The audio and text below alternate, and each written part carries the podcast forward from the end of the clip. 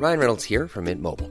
With the price of just about everything going up during inflation, we thought we'd bring our prices down. So to help us, we brought in a reverse auctioneer, which is apparently a thing. Mint Mobile unlimited premium wireless. Ready to get 30, 30, bit to get 30, bit to get 20, 20, 20, bit to get 20, 20, bit to get 15, 15, 15, 15 just 15 bucks a month. So, Give it a try at mintmobile.com slash switch. $45 upfront for three months plus taxes and fees. Promo for new customers for limited time. Unlimited more than 40 gigabytes per month. Slows. Full terms at mintmobile.com. S'il vous plaît, mademoiselle, merci. Avec les chips. Santé Mario ouais Je crois que tout simplement, je l'ai fait voler en éclats et euh, j'ai explosé son jeu. cannot be serious Il est espagnol, Rafael Nadal Hello les légendes et bienvenue pour notre 62e épisode. On se retrouve comme chaque mardi pour vous faire vivre les coulisses du circuit ATP et WTA à l'aide d'anecdotes, d'histoires croustillantes et de parcours inspirants. On enchaîne comme prévu avec un coach pour le moins atypique qui a évolué sur le circuit un certain nombre d'années aux côtés de Steph Robert, Gilles Simon ou encore Corentin Moutet. Il s'agit de Ronan Lafay qui a mis au point une pédagogie, un concept en place il y a maintenant 30 ans, axé sur le mental, le relâchement, la respiration. Il nous en parle en détail avec passion, vous allez le voir, c'est un régal. Si vous avez aimé l'épisode avec Steph Robert, vous allez vraiment kiffer cette suite, puisque c'est l'envers du décor et croyez-moi, c'est passionnant de découvrir ce qui se cache sous le capot de la Chevrolet du baroudeur, le plus atypique du circuit. Pas d'inquiétude, le son s'améliore au bout de deux minutes, le micro de Ronan était planqué dans son pull.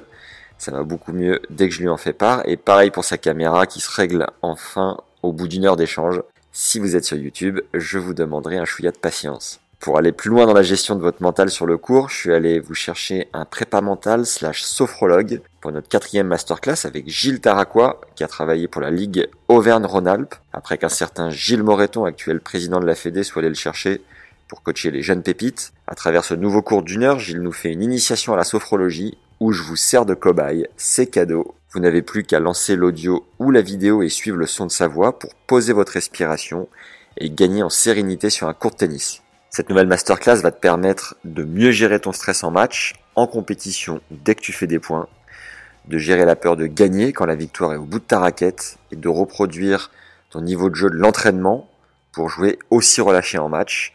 Tu vas donc apprendre à te servir de la respiration pour gagner en relâchement et en plaisir sur le cours, c'est tout bénef. Tu as accès à ce nouveau cours au format audio et vidéo et je t'ai également concocté un support écrit pour le suivre.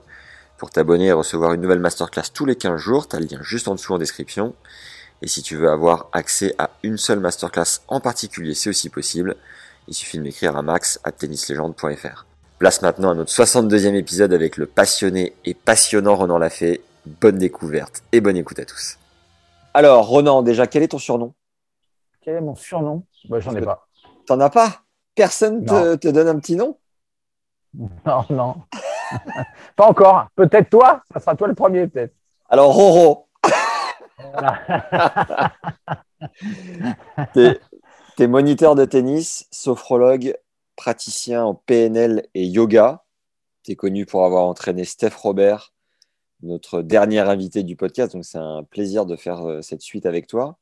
Vous avez fait un sacré bout de chemin ensemble, puisque de moins de 6 à 20 ans, tu l'as emmené top 100 à, plus de 30 ans. Tu pourras nous raconter juste après. Tu as aussi bossé mentalement avec Gilles Simon. Tu as sorti deux livres. Soyez pro, la méthode pour oser en 2008 et Tennis, un nouveau coaching pour gagner en 2012. Euh, tu bosses aussi euh, dans la voile, tu interviens dans plusieurs euh, domaines d'activité, tu pourras nous, en parler plus en détail. Dans l'immédiat, est-ce que, est-ce que tu veux compléter toi-même ta présentation, Ronan, et m'aider un petit peu sur ce coup-là? Euh, bah, écoute, Max, je vais t'aider. Euh, déjà, j'ai pas, je ne me suis pas occupé de Steph quand il était à moins 2. Je me suis occupé quand il venait de gagner le CRIT. Donc, il était à moins 30. Il allait monter euh, numéro 30 français. Voilà. Donc, ça, c'était en 2001. Euh, il n'y a pas de praticien en yoga. Je suis praticien en, en hypnose. Voilà. Mais je pratique le yoga depuis 30 ans. Euh, et puis, euh, j'ai écrit deux ouvrages, effectivement, et un ouvrage collectif, euh, Révolution intérieure, avec 67 co- 76 coachs, pendant le dernier confinement, qu'on a auto-édité pour un, pour un colloque euh, qui va se réaliser en 2022. Voilà, D'accord. voilà l'actualité.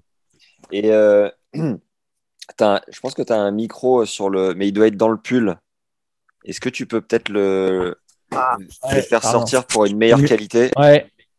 C'est mieux là? Ah ouais, c'est 15 fois mieux. Impeccable. Ok.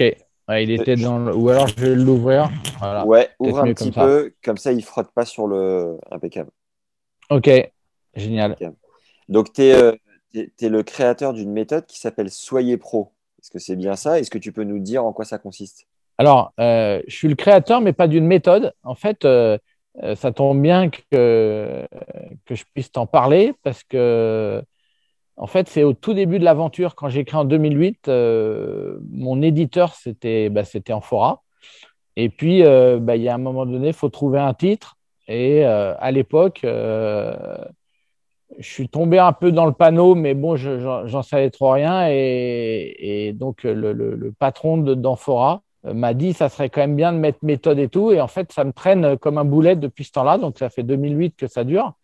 Euh, moi, je, on, en- on aura le temps d'en reparler, mais euh, moi, le mot méthode, il ne me va pas du tout parce que j'ai pas de méthode pour la gagne hein, euh, et pour la pour euh, pour ouais pour pour euh, pour performer. C'est bien plus complexe que que certains veulent bien le dire. Donc euh, voilà, je n'ai pas la prétention d'avoir une méthode, mais on aura le temps d'en reparler, je pense. Et, et du coup, est-ce que tu, tu veux nous dire comment tu es arrivé à cette euh, pédagogie, on va dire, Oui. qui est, euh, Ouais. qui est, qui est peut-être qui sort un peu du cadre quand même, euh, quel constat tu as fait et comment tu as créé du coup ce, euh, cette pédagogie? Est-ce que tu- vraiment tu peux nous en parler, quoi, Soyez pro? Ouais, alors moi, en fait, ça part d'un. Moi, j'ai commencé le tennis euh, assez tardivement, j'avais 20 ans. Ouais. Je suis monté assez rapidement, j'ai été 32 l'année d'après ou l'année d'après, j'ai mis deux ans peut-être pour monter à 32, je sais plus, bref. Et euh, en une année, j'ai fait 32-15-3. Et moi, je voulais être enseignant de tennis. Et, et j'ai mis quatre ans pour faire 15-3, 15-2. Je pense qu'en France, je suis parmi les tout bons. En m'entraînant tous les jours comme un professionnel, en faisant de la muscu, euh, en faisant la, la sieste qu'il fallait, euh, l'entraînement du matin, de l'après-midi. Donc, euh, Tu avais quel âge à ce moment-là? euh, j'avais euh, 25, 26, euh, 27. euh, ouais, ouais. Ouais, ça a été laborieux, très compliqué. Euh, je pense qu'à un moment donné, euh, je me suis même dit à un moment que je n'allais pas y arriver. Quoi. Et tu faisais quoi euh, en et- parallèle? Ah ben, je faisais rien en parallèle. J'avais décidé de, de, de, de faire ça. C'était un rêve qui était, qui était en moi et j'avais tout arrêté pour faire ça. Et du coup, euh, à l'époque, hein, c'est prof de tennis, ouais. D'accord, ok. Ouais, c'était un rêve. du coup. Moi, mon rêve, c'était ouais, moi, mon rêve, c'était de voir des gens en short, en, en, en survêt et de me dire, c'est quand même une vie cool, quoi. Quelle liberté, tout. Voilà, c'était moi à cette époque-là, c'était vraiment euh, c'était ça.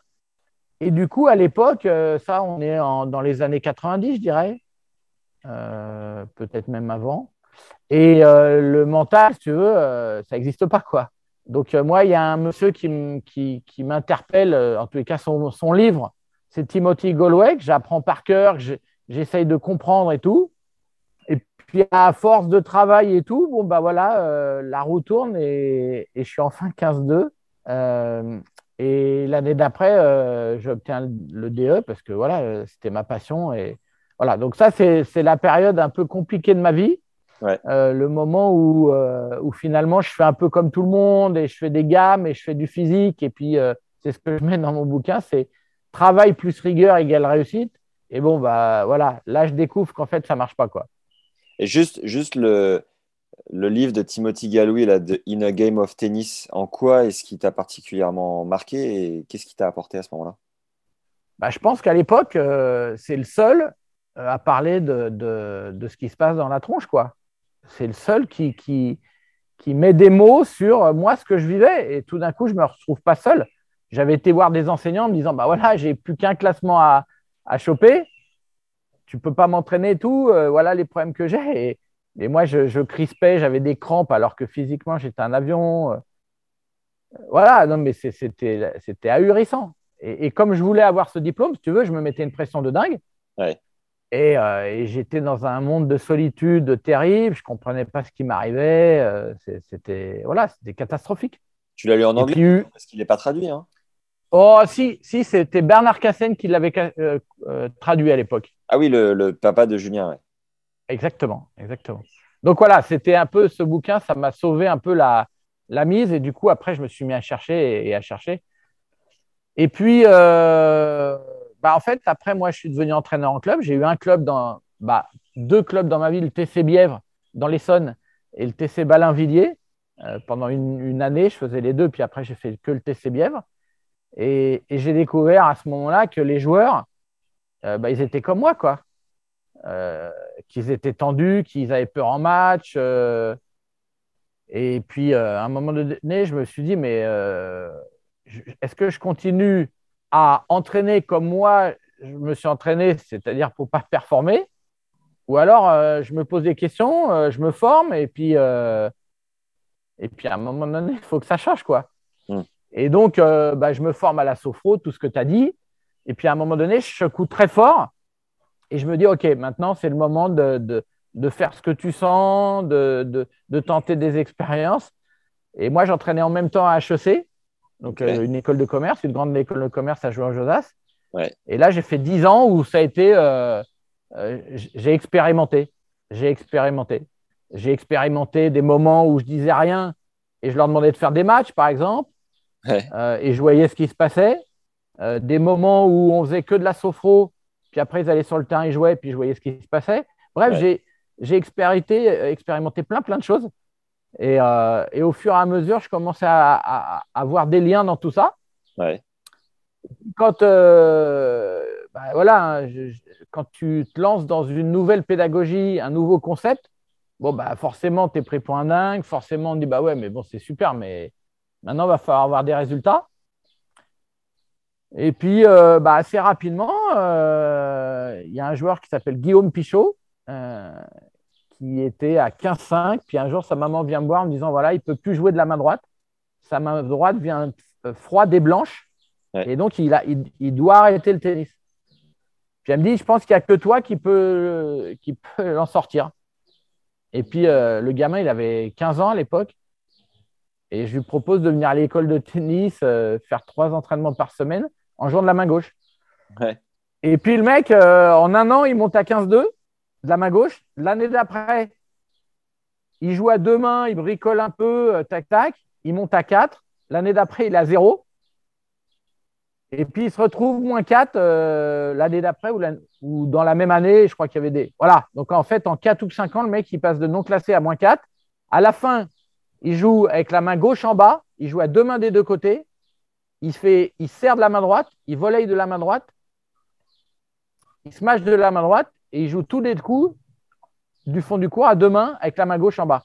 Voilà. Yann Michael Gambit. Le, truc, le mec euh, improbable, c'est un truc de malade un traditionnel rappel pour nous filer un coup de main qui, je t'assure, fait la diff sur le long terme. Mets-nous un like dès maintenant si t'es sur YouTube, 5 étoiles si t'es sur Apple Podcast, et un commentaire sympa sur les deux, c'est du fuel pour nous pousser à continuer de te régaler et avoir des invités de renom. Récupère ensuite gratuitement les 4 secrets de statisticien de Fabs Barreau pour grappiller de précieux points dans ton jeu grâce à la stat. T'as un autre lien juste en dessous pour découvrir les 14 conseils du prépa mental Jean-Philippe Vaillant ces deux formations sont offertes, c'est notre tournée, c'est cadeau.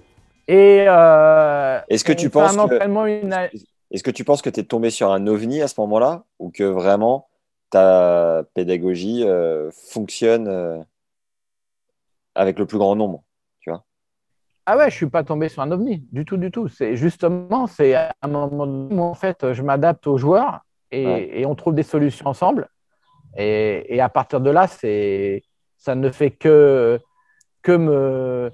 En fait, ma, vie à partir de là, du moment où je suis, en 96, euh, je décide euh, de changer de, paradigme, hein, vraiment.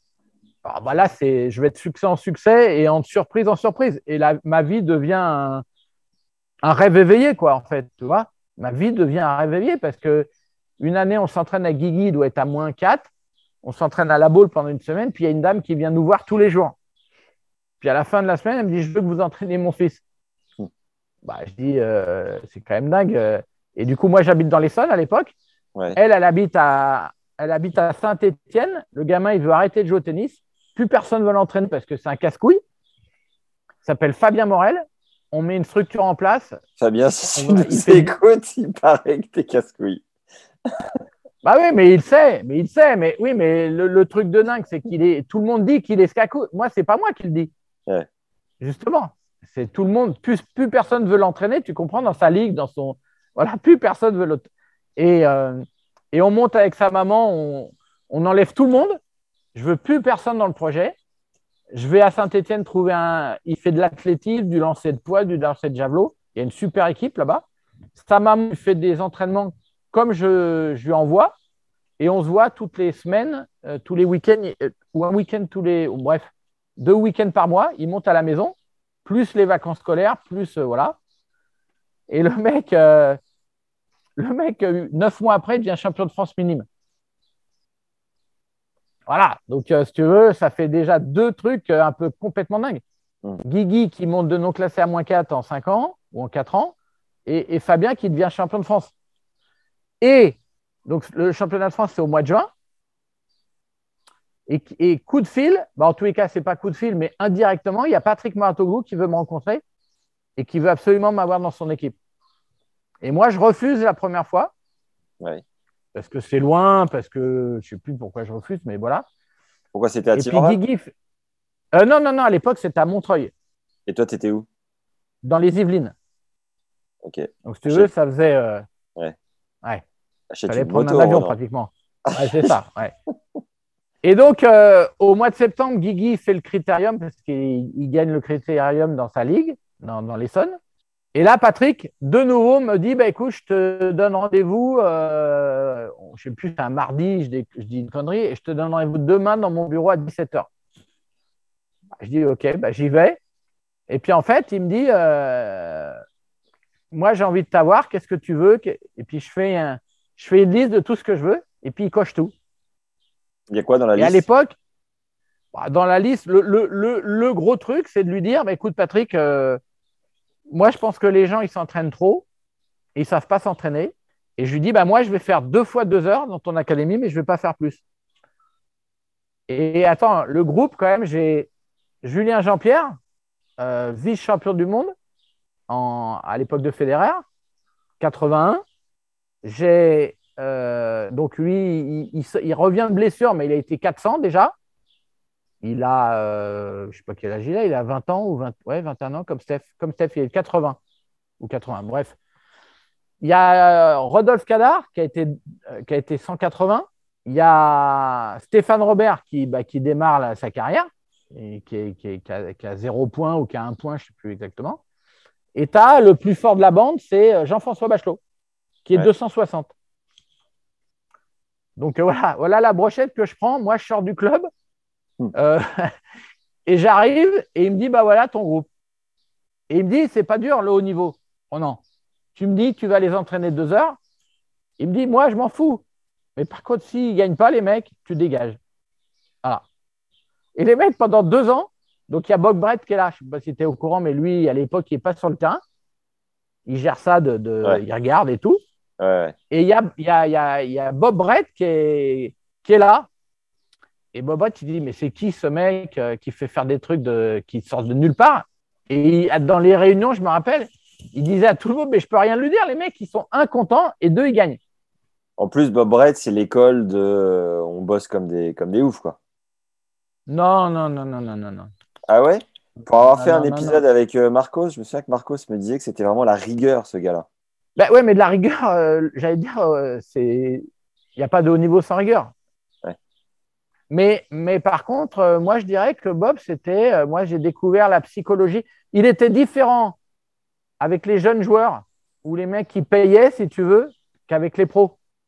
Avec les pros, il était très psy- psychologue, très à l'écoute. Tu vois C'est ça que j'ai découvert. Et avec ceux qui Plutôt. payaient, il était comment?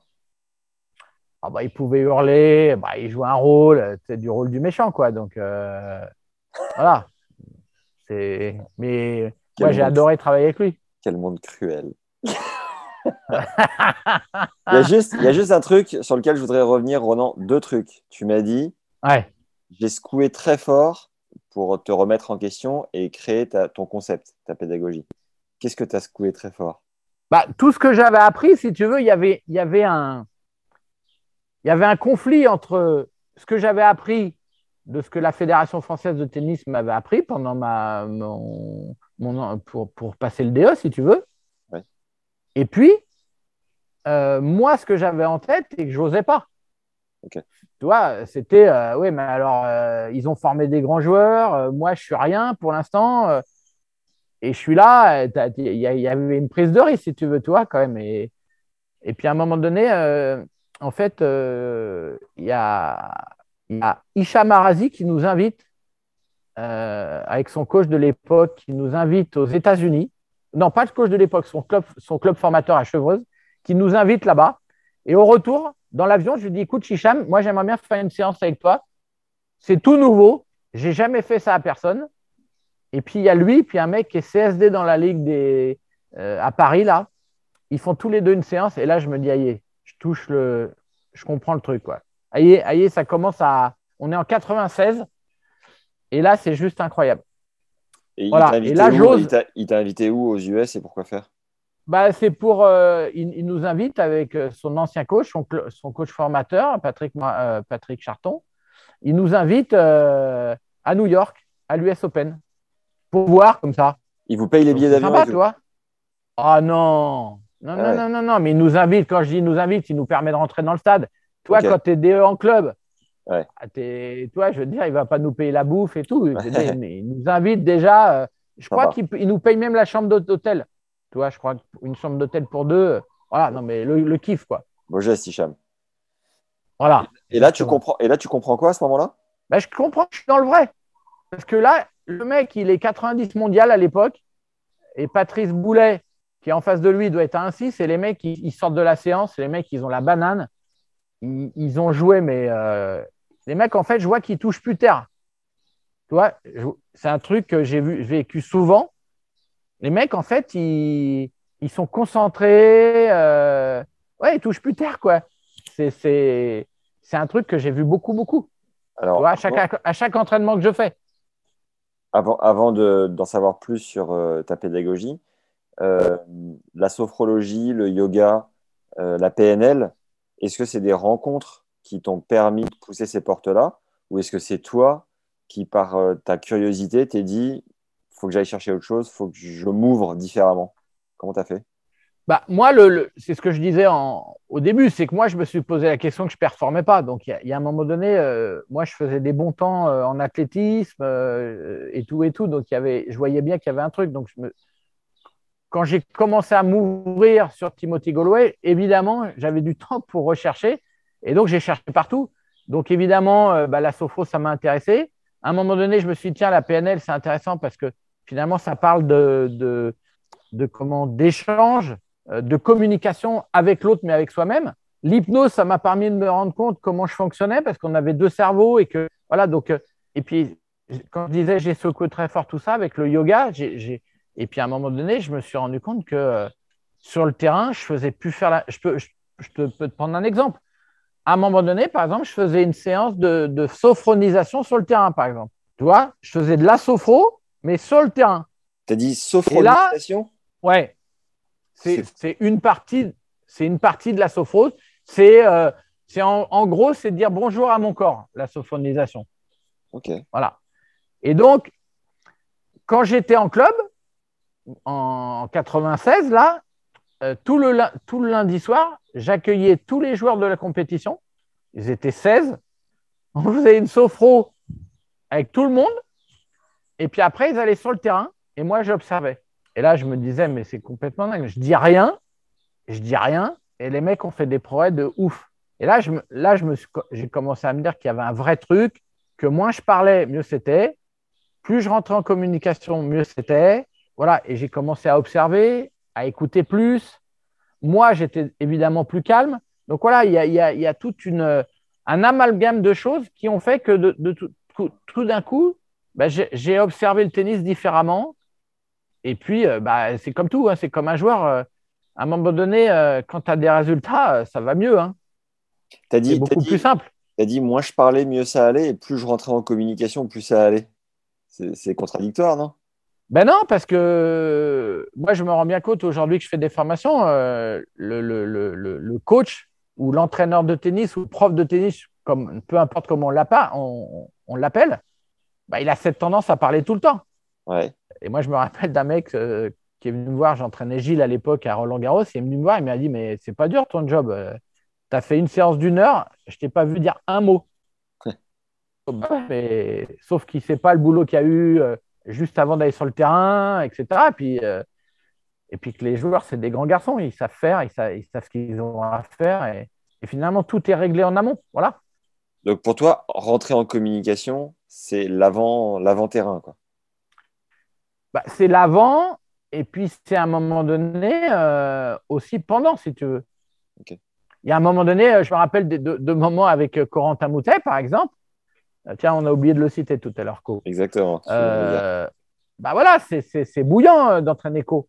Et, et, donc, il y a un moment donné, il faut arriver comme un sapeur-pompier avec le, déguisement, la lance à incendie, et puis il faut réussir à trouver des solutions pour qu'il reste. Euh, et voilà, et, ça, et, c'est le job pour que lui, à un moment donné, réussisse à, le faire sans moi. Alors, juste pour raccrocher après les wagons avec euh, Bob Brett et Patrick, j'aurais une ou deux questions. Juste les deux, que, sont devenus les deux avions que tu avais à l'époque, les deux jeunes là? Celui qui est monté moins 4 en 4 ans et Fabien le casse-couille. Pourquoi, pourquoi est-ce que finalement leur progression s'est arrêtée? Parce qu'on a l'impression d'avoir un, chaman entre les mains qui transforme le, plomb en or. Pourquoi est-ce qu'ils se sont arrêtés de progresser à un moment donné? Mais le chaman qui, transforme le plomb en or, il a sa limite. La limite, c'est pas le chaman justement qui fait le projet du joueur. C'est qu'à un moment donné, tu montes avec le joueur, tu l'accompagnes, et puis il se retrouve confronté à des réalités. Puis toi, tu l'aides à, à, sauter au-dessus, à contourner, euh, à trouver des solutions mais c'est pas moi qui les trouve, les solutions. Et puis des moments, euh, bah, le, caillou en face, il est trop gros, ou en tous les cas, il l'imagine trop gros. Et finalement, euh, ce que j'ai découvert après, c'est que le champion, lui, il, est tellement euh, motivé qu'il va, qu'il va, va jamais arrêter de, se remettre en question et, de chercher. Et les deux joueurs en question, bah, pour des raisons diverses, à un moment donné, le caillou a été trop gros à un moment donné, il y a, pour l'un, ça a été de partir en voyage, c'était compliqué parce qu'il il, avait une copine. Pour l'autre, ça a été euh, compliqué parce que moi, j'ai n'ai pas pu m'en occuper aussi, aussi bien qu'au départ. Voilà, ça a été des moments. Euh, voilà. Mais euh, le chaman, il ne fait pas tout. Ça veut dire qu'un jour, un Stéphane Robert, lui, il, voit les, il voit les problèmes différemment, il les surmonte différemment et il arrive à repousser à chaque fois le plafond plus loin. Quoi. Ouais, lui, c'est un monstre. Lui, c'est un monstre. Avant d'arriver à, Steph, on, est à Mouratoglou avec Bob Brett et, Pat Mouratoglou. Patrick, qui n'est pas du tout connu et reconnu comme aujourd'hui.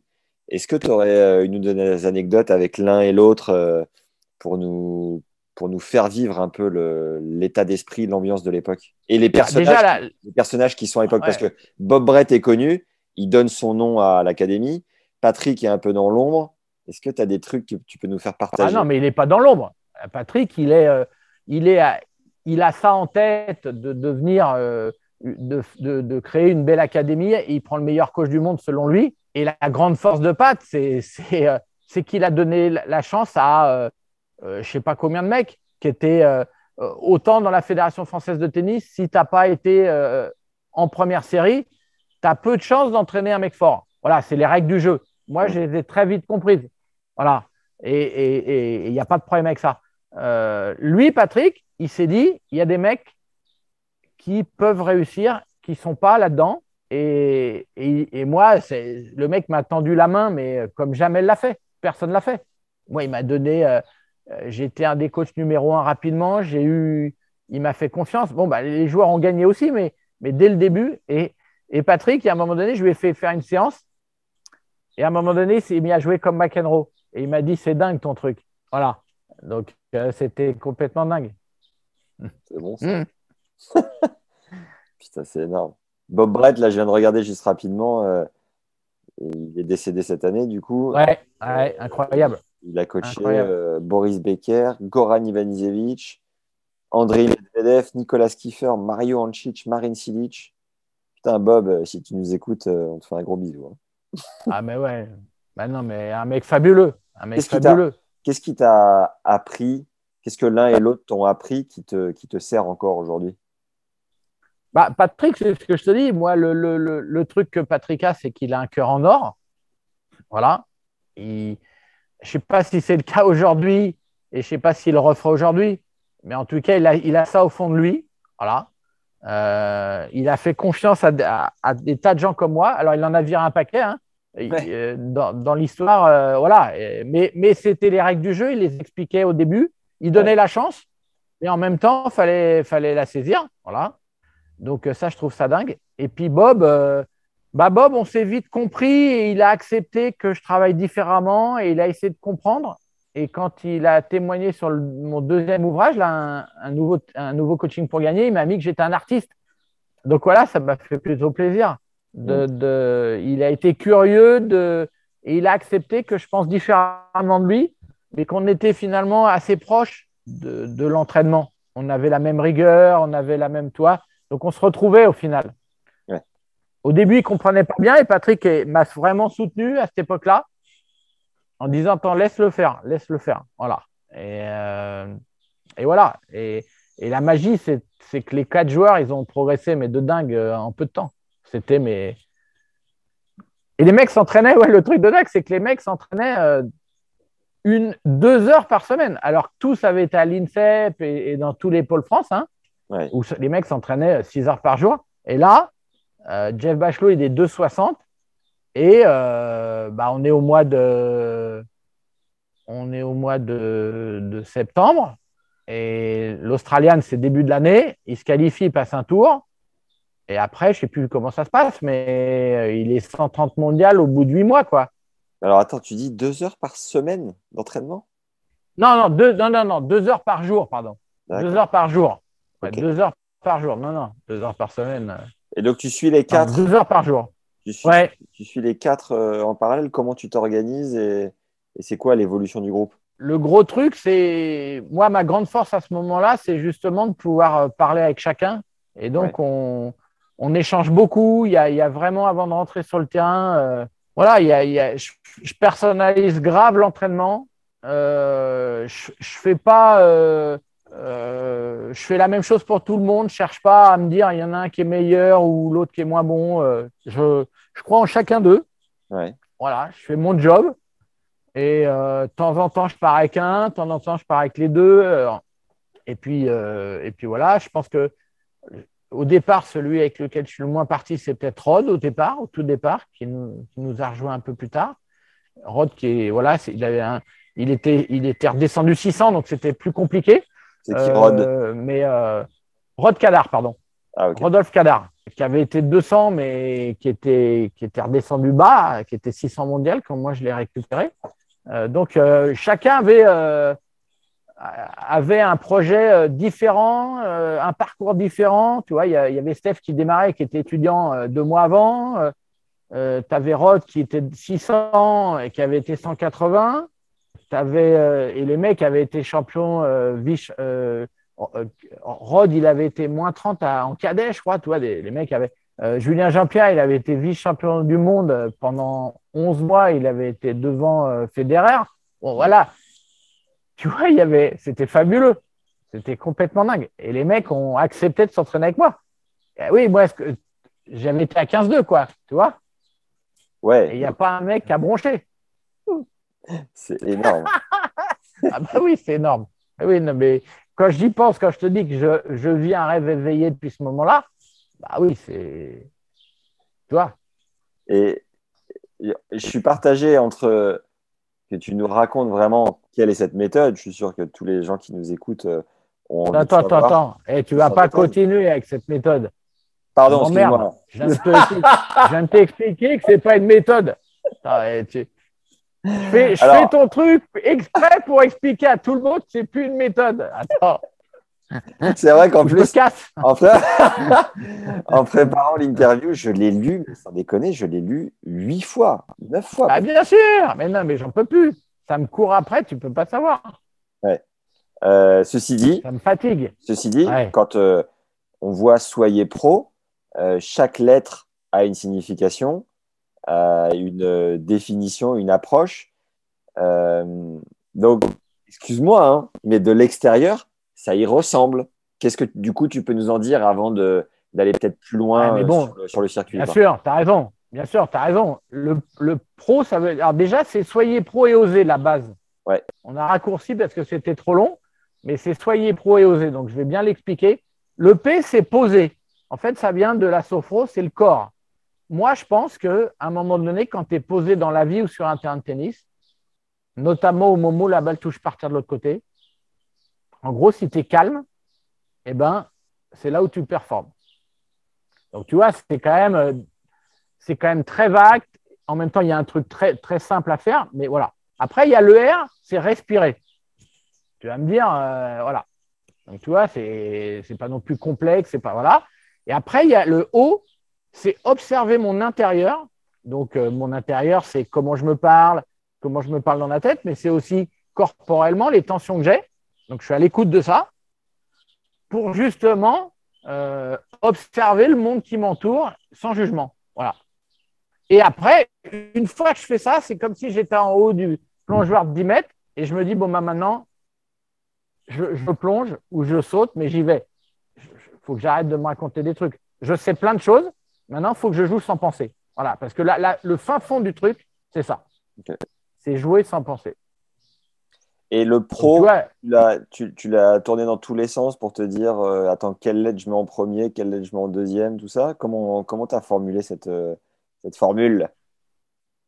Ouais, en- écoute, c'est assez marrant, encore une fois, tu sais, c'est un entraînement comme ça. Je sais pas pourquoi je dis au mec, justement, il y avait Guillaume Pichot et je sais plus qui il y avait en face. Euh, et je dis, eh ben, c'est de là que c'est venu. Je, je sais pas, je leur ai dit, les gars, vous allez être posés, vous allez respirer, puis vous allez observer, un truc comme ça. Et en fait, mais, et tout d'un coup, je me suis dit, mais ça fait pro, ça. Tu vois, voilà. Hmm. C'est Ok. un coup de magie, quoi. Mais J'ai pas réfléchi des années, j'ai pas des... C'est le, le coup du lapin, toi. C'est paf, C'est comme le les, lapin les- qui sort du chapeau. Bah voilà, c'est comme les artistes qui écrivent un, un tube en une soirée, quoi. C'est pareil. c'est sûr. Voilà, là tout d'un coup, c'est venu comme ça. Retournons donc avec nos quatre lurons là. Quelle a été la suite et comment euh, ça s'est dessiné avec Steph ensuite pour partir en one to one Eh Ben écoute, l'aventure, ben, il y a un moment donné, euh, ben, pendant deux ans, j'ai eu les quatre. J'ai eu les quatre. Ça veut dire qu'à un moment donné, Steph, il commençait les futurs. Euh, Julien, il faisait les futurs. Rod, il faisait les futurs. Tu Euh, et, Jeff, lui, jouait déjà les challengers, des qualifs de Grand Prix et des, des, des qualifs de, Grand Chelem. Et comme je t'ai dit, euh, ben, rapidement, il est monté à 130. Donc lui, il a commencé à, vouloir un peu plus. Et un jour, un dimanche, Patrick m'appelle en me disant, voilà, moi, ce que je veux, c'est que tu- t'occupes, ça serait bien, tu vois à quelle vitesse ça va. J'aimerais bien que tu t'occupes de Jeff. Et je sais pas pourquoi, je lui dis, bah, écoute, euh, je pense que c'est pas le moment. Euh, moi, je pense que le groupe euh, est encore important pour, pour moi et pour eux. Je pense qu'ils se font du bien et, voilà, je lui dis ça. Je lui dis, bah, écoute, moi, j'ai envie de continuer. Il dit, bon, bah, ok, pas de problème. Voilà, et du coup, euh, bah, deux ans se passent. et puis moi, Patrick décide de, de partir à Tiverval. En fait, tout le monde s'en va, et puis il, re- il recrée. Et puis, moi, je décide de, de partir vivre euh, dans le Finistère. Et puis, euh, voilà, et j'en ai marre d'être sur Paris, ou la région parisienne. Et euh, voilà. Alors attends, Et- attends, ça et- veut dire que tu arrêtes avec les gars et tout. Enfin, Non, non, non, non, non, non, justement. Non, non, non, c'est ça qui est dingue. Les mecs veulent continuer. Et donc, on monte un groupe avec, bah, il y a quasiment les mêmes. Il y en a même d'autres qui se rajoutent. mais tu t'es brouillé Voilà. avec Patrick ou quoi? Parce que tu dis. tu Ah dis- non, du tout. Non, non, non, non. Non, en fait, c'est lui qui a décidé d'arrêter. Ah non, pas du tout. Je me suis jamais brouillé avec Patrick. Jamais, jamais. Jamais de la vie. C'est lui fou qui décide d'arrêter. tu- tu décris un mec qui te fait confiance et au moment où tu déménages, c'est toi qui, qui te barre. Pourquoi Parce qu'à ce moment-là, tu lui, tu le suis pas quoi? Non, c'est pas moi. C'est que lui arrête. C'est que lui arrête euh, à Montreuil, si tu veux. Oui, mais pour faire la même chose euh, dans les Yvelines. Oui, mais à l'époque, c'était pas clair. On va pas parler de ça des heures, mais si tu veux, à un moment donné, ça devait se faire à Montpellier, par exemple, et, et ça a mis du temps. Ça n'a ça, ça pas enchaîné tout de suite, si tu veux. Ok. Tu vois? Voilà. Donc, euh, ouais, moi, tu vois, tu me poses la question, mais à l'époque, euh, ça s'est fait assez naturellement. Et, et moi, de toute façon, j'avais envie d'aller vivre près de la mer. Et, et voilà. Donc, tu atterris dans quelle ville là Euh, là, on est pas, pas loin de Sainte-Marine, près de Quimper. Ok. Et les gars, et les gars te, te suivent. Ouais, ouais, exactement. Bon.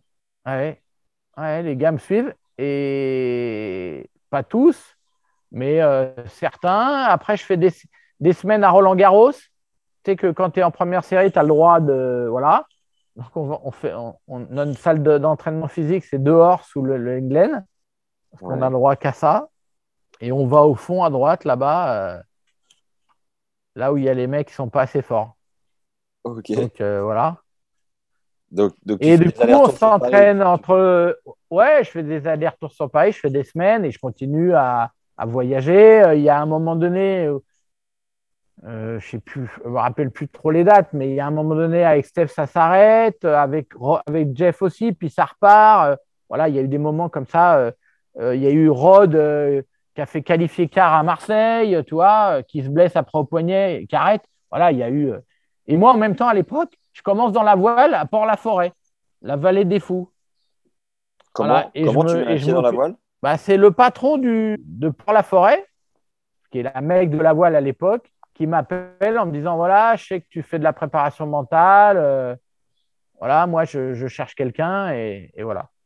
Et en fait, euh, euh, il y a Armel Tripon qui vient de finir le Vendée, avec lequel j'ai travaillé, qui, qui a plus de structure parce qu'il vient de se faire virer de cette structure et on commence ensemble. Voilà. Et puis j'ai une autre, une autre navigatrice. Donc, en fait, à partir de ce moment-là, j'enchaîne entre les deux.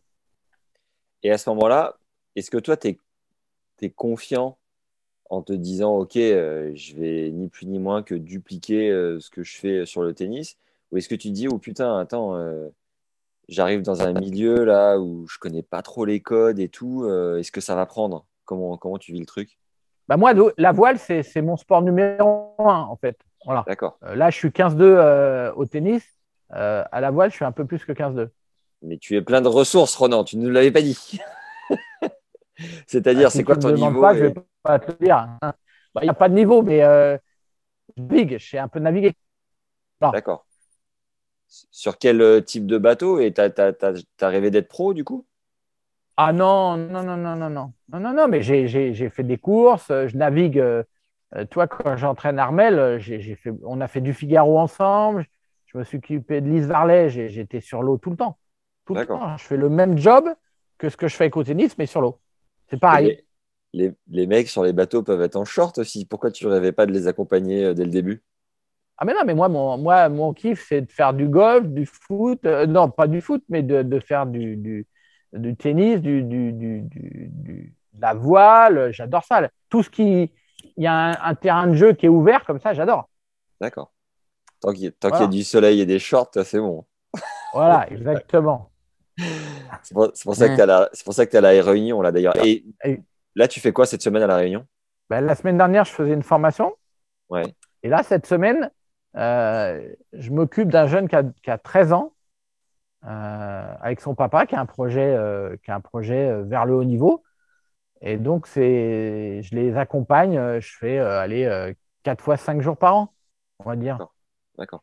Et quand tu dis je fais une formation, ça veut dire que tu as un club, des gens, des profs devant toi et que tu leur transmets euh, ta pédagogie?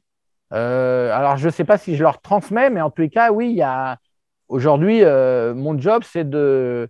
Ce que moi j'ai vécu, j'aimerais le partager et dire que il n'y a pas que moi qui peux le faire. Voilà, je ne suis pas, je suis pas Zorro.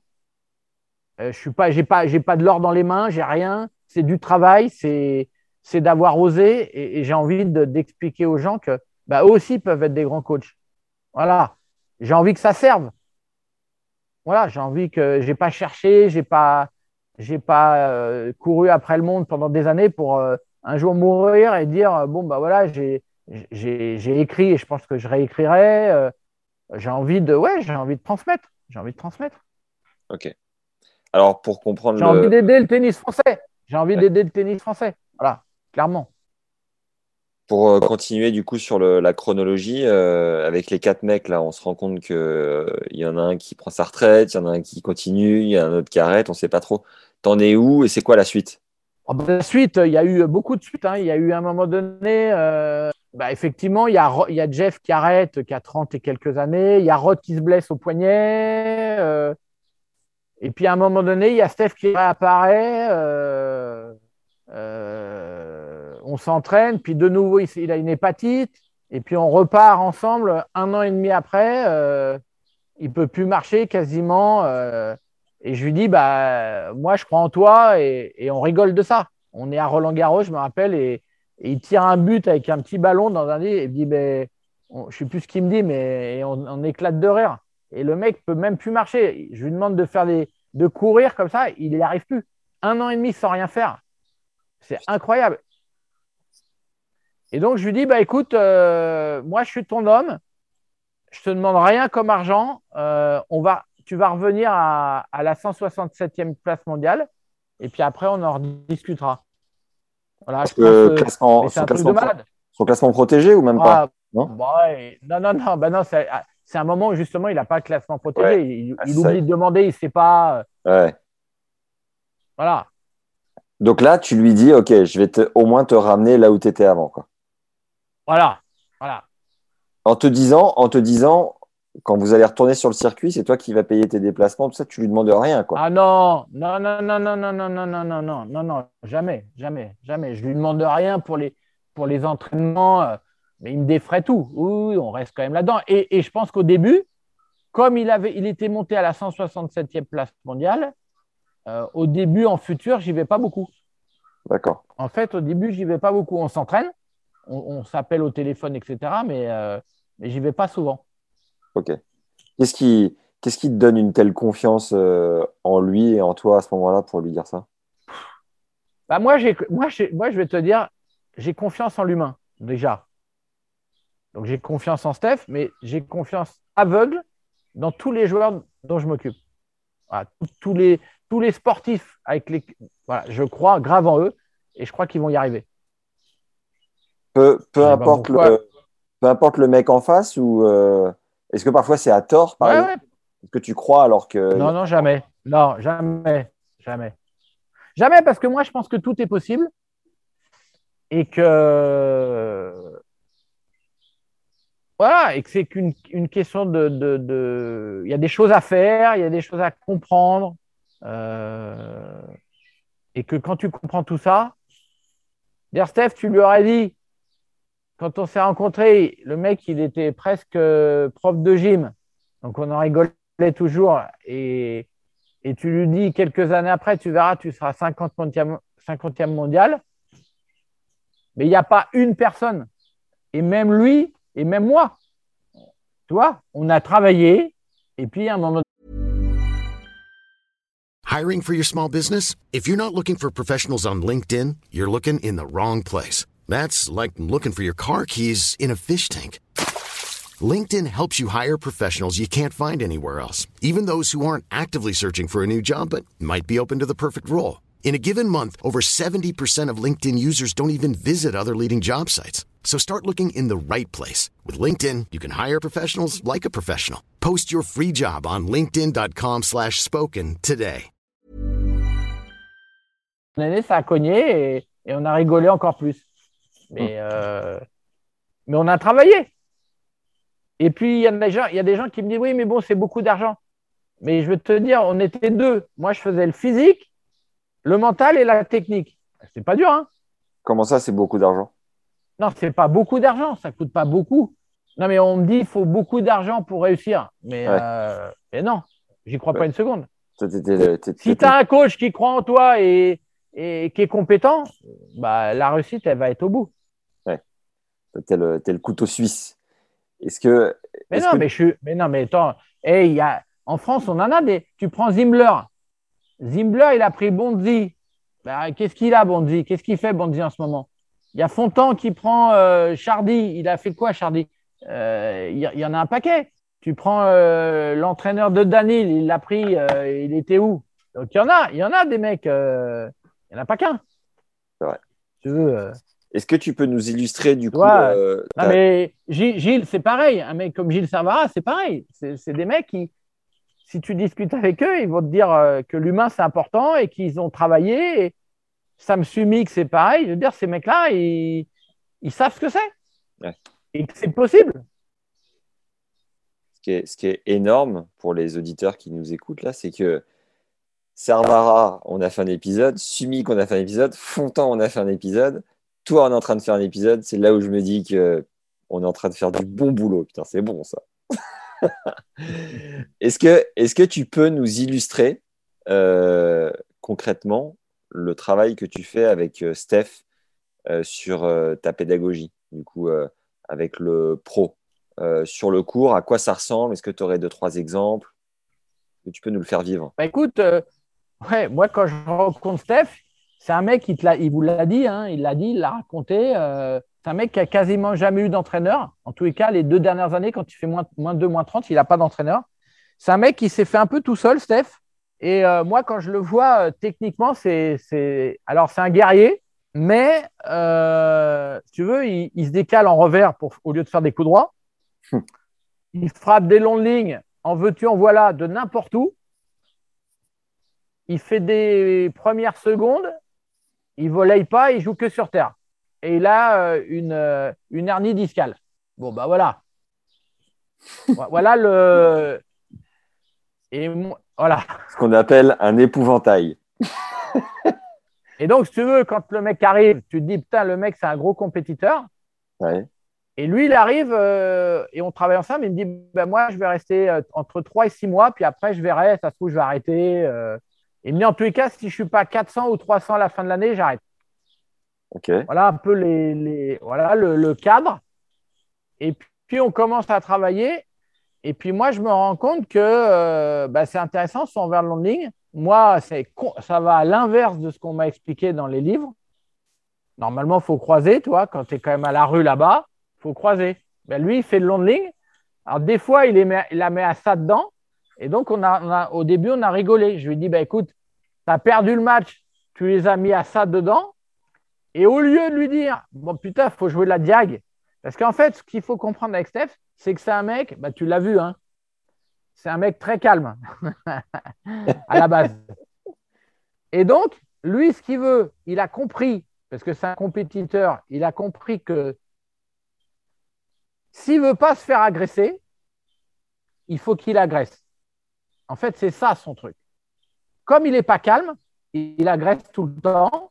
Et il a compris aussi que s'il jouait sur dur, il se ferait agresser et il n'aime pas ça. Donc, il n'a jamais joué sur dur. Il, vous- te l'a- il te l'a dit. Ouais. Tu veux? Donc, le défi, les deux tailles. Et donc, moi, on commence à faire des entraînements où je m'en fous qu'il ne joue pas là-bas. Mais je lui dis, par contre, au lieu de la mettre à ça, à 20 de la ligne sur le côté, tu vas peut-être, on met des cibles à l'intérieur du cours. Ça va changer la donne, tu vois. Ouais. Et puis, on fait des sophros, on fait des relâchements, on fait des, même des sophrologies avant de jouer sur le terrain, alors que ça, normalement, tu prends les bouquins, c'est interdit. Mais lui, il est tellement euh, speed que euh, ça marche. Et puis, on démarre, on part en, en Amérique centrale ensemble. Et le mec, euh, et Steph, il fait, euh, il doit finir troisième, je crois, du, du satellite. Et là, moi, il y a deux choses qui se passent. C'est que moi, euh, je crois qu'il joue un mec top 200 et là, je me dis, c'est pas bon, top 200. C'est pas très fort.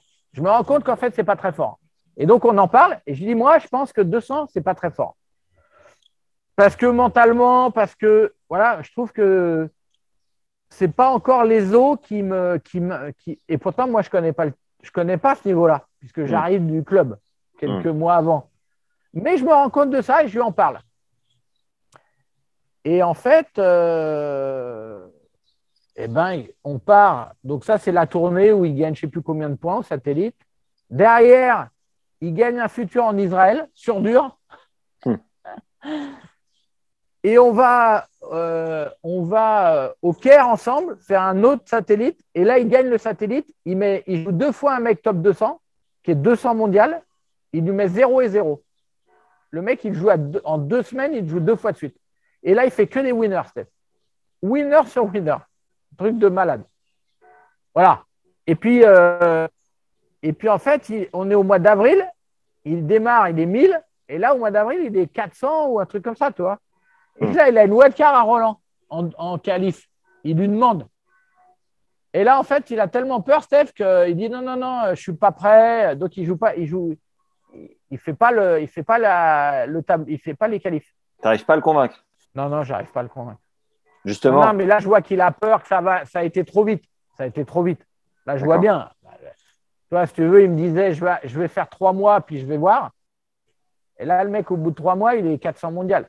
Et, Et on lui propose les qualifs à Roland. et justement, comment tu as réussi à le convaincre à faire de la sophrologie, à se poser? Euh, C'est pas, tu vois, c'est pas donné à tout le monde de- d'accepter de, de, pousser ces portes-là. Ben, je crois que, ben, c'est pas je crois, c'est encore une fois, moi, je passe beaucoup de temps à discuter avec les joueurs et j'essaye de comprendre euh, ce qui leur manque. Et forcément, à un moment donné, c'est un mec curieux, Steph. Et il m'a dit, bah, de toute façon, qu'est-ce que j'ai à perdre Euh, Et puis, il, a, il est pas fou. En fait, un champion, c'est pas dur. hein. S'il fait quelque chose, qu'il voit un intérêt et qu'il voit des progrès, bah, il va continuer à le faire. Et donc, il y a tout ça. Voilà. Et en fait, c'est la magie du truc. C'est euh, comme moi, j'écoute ce qu'ils ce qu'ils- ce qu'ils veulent faire. euh, bah, ça vient toujours d'eux. Donc, euh, donc, leur estime grandisse. Et ils ont toujours de plus en plus faim. En fait, moi, c'est ça mon job de coach. Mm. Moi, finalement, je ne sais rien. Je veux dire, j'ai- un, j'ai été à 15-2. Deux, ça a été laborieux. Euh, Je vais quand même pas dire à un mec qui est à 400 mondial, bon, bah, moi, à ta place, je ferai ça. Donc ça, toi, ça a été simple. Déjà, au moins, c'était clair pour moi. Euh, moi, par contre, j'ai appris à les écouter, j'ai appris à les challenger. Voilà, tout ça, ça a été très, très important. Et ça continue à l'être, bien sûr. Donc, ils refusent la wildcard. Et la suite, ensemble, c'est quoi? Euh, bah, la suite, c'est encore quelques années après, il, il monte 167e mondial. Euh, et puis là vient, bah, il, vous l'a raconté, vient les, problématiques euh, finalement de euh, tout d'un coup, euh, il veut plus travailler. En tous les cas, il travaille plus de la même façon parce que bah, lui, euh, il se dit bon bah voilà, je suis 160, euh, on est au mois de mai, j'ai pas de points à défendre tout, l'été. Bon bah je vais faire des tournois, je vais monter dans le top 100. Et puis là, euh, bah là, il gagne plus de matchs. Et puis il se sauve en gagnant un challenger à la fin de l'année. Mais là, il y a un truc qui se casse. C'est quoi, selon toi? Attends, tu peux juste tirer le micro S'il te plaît? Ouais, ouais, ouais. Il y a un truc qui se casse dans, le- dans le sens où euh, bah, il est bloqué. Il est bloqué sur cette idée du top 100. Ok. Et donc, il n'arrive plus à travailler. Il n'arrive plus à travailler. Là, il me dit bah, écoute, j'ai besoin de faire un break. Voilà. Et moi, j'accepte. T'arrives pas à défaire le nœud dans sa tête à ce moment-là? Non, non. Et, et au Non, non, la, la- la puissance du top 100, c'est un truc, euh, c'est inimaginable. C'est, tu vois, quand, en fait, quand tu es 160, tu as l'impression que c'est tout près. Et moi, j'ai accompagné Jeff Bachelot, qui est monté 130, tu as l'impression que c'est tout près. Mais c'est très loin. C'est très, très loin. C'est très, très loin. Donc, finalement, il y a plein de gens qui disent que tu n'es pas loin. Mais il y a des gens qui ont été 102 mondial. Tu as des gens. Il faut savoir que quand tu es 200 mondial, je crois que tu as 200 points. Un truc comme ça. Je n'ai pas les trucs en tête, mais ça doit être pas loin. Quand tu es top 100, tu as 680 points. Ah ouais, Tu, vois le truc? Ouais. Ben ouais. Donc, si tu veux, c'est, quand tu es 200, t'as- en fait, tu as, gravi une petite montagne. Hmm. Tu vois? Donc, euh, voilà. Et, et donc, euh, c'est, le piège un peu de tout ça, si tu veux. C'est ce putain de classement qui, qui t'empêche à un moment donné de travailler. Tu n'as qu'une envie, c'est de l'avoir. Et lui, c'est ce qui s'est passé. Et voilà. J'ai pas réussi. euh, on n'a pas réussi. euh, et en termes de, de fit humain avec Steph, tous les deux, ça raconte quoi en dehors du cours aussi? Bah, de toute façon, euh, c'est l'histoire de deux dingues euh, qui ont un projet commun d'aller toucher les étoiles. Et, euh, et voilà. Et qui ne se posent pas de questions de rien du tout. Ils foncent. Ils avancent, on avance tout le temps. C'est ça qui a été fabuleux. C'est tous les jours, tous les jours, euh, 24 sur 24, on est au petit-déj, on parle du truc. On est, euh, voilà, mangeait, euh, on partageait les, chambres pendant très longtemps. C'est- un truc de malade. Un engagement terrible. Euh, Je suis dix ans après le, BE, j'ai euh, j'ai 38 ans. Ok. Tu dis le BE, ça me, ça me fait penser que tu nous as pas dit ce que tu as ressenti quand tu l'as eu, ton putain de BE, après avoir autant galéré. Ah Bah ouais, bah ça a été un moment énorme. Ça a été énorme. Je me suis dit, aïe, la porte s'ouvre. De ce que je vais enfin, enfin pouvoir faire, ce que, ce que j'ai envie de faire, quoi. Tu vois Et moi, j'avais Tu as vu la lumière j'ai vu la lumière. Ah ouais, ouais, ouais. Puis moi, moi après, j'ai ouais, j'ai- entraîné, mais comme si les mecs en club, je les entraînais. Moi, les, les matchs par équipe le dimanche, c'était la Coupe Davis, tu peux pas savoir. Je- je- J'étais dingue. J'étais habité. Les mecs arrivaient à 7 heures, euh, on faisait des méditations, on faisait des, des sophros sur le terrain. Putain, c'est énorme. Tu as, mais- dû, Ouais. en marquer, t'as dû en marquer quelques-uns à cette époque-là. Ouais, ouais, j'en ai marqué et on a loupé la, la montée en championnat de France. Moi, c'est ce qui m'a. En fait, c'est ce qui. ce C'est le moment où Patrick m'a appelé. Ça tombait bien parce que je sentais que c'était la fin de, de- de quelque chose. Ok. Mais moi, je rêvais de former des, des grands joueurs. Voilà. C'était tout ce qui m'animait. Donc là, j'avais, pour répondre à ta question, j'avais un mec comme Steph. Je le challengeais, je le challengeais, je- il trouvait des solutions. Il, par moments, il bloquait. Là, il y a eu des moments où il a bloqué. Et on repartait ensemble et on- comme si on s'était jamais arrêté. Et c'est arrivé, on a dû arrêter deux ou trois fois, toi. C'est comparable à une vie de couple un peu? Ah non. Non, non, non, non. Ça n'a rien Parce à que- voir. Parce que tu passes tellement de temps ensemble, tu te confies tellement tes, tes craintes. Ah non, mais moi, je confie rien du tout. Mais moi, je confie rien. Ah Je ouais. suis pas là pour ça. Bah, Ah ouais. Non, mais moi, je suis pas là pour ça. Et à qui, à qui tu Ouais. confies tes, tes doutes, toi, à ce moment-là? Bah, je Ouais, j'en parle un petit peu euh, à droite, à gauche, mais euh, Tu es dans l'action, quoi. ouais, je suis dans l'action. Mais il n'y a pas vraiment de doute, toi, je dirais. On est, mais mais c'est assez, euh, assez compliqué à expliquer. Quand tu es, habité, tu vois, bah, tout ça, ça te paraît. euh, euh, tu tombes, tu te redresses, tu, tu, et puis tu avances, et puis tu trouves des solutions. Il y a un moment donné, par exemple, Steph, il faisait du physique. On a arrêté le physique parce que moi, je pense que ça ne servait à rien. Il, me ra- il, il rentrait en me disant T'as vu les temps, je me suis amélioré. Je dis Oui, mais bon, là, sur le terrain, euh, tu t'es amélioré, mais euh, tu n'arrives pas à respirer. Donc, si tu veux, euh, ça ne sert à rien. Donc, on tu vas respirer, puis après, tu reprendras le physique. Tu vois? Donc, on a, on a fait des choix euh, comme ça, qui sont euh, presque irrationnels. Hmm. Et puis, au fur et à mesure, il s'est calmé, il, il a compris des choses. euh, et puis, son jeu, ça a évolué. Il a commencé à voir qu'il y avait un peu de lumière à- à droite du terrain, là-bas, en vert, et qu'il ne voyait pas que la lumière rouge là.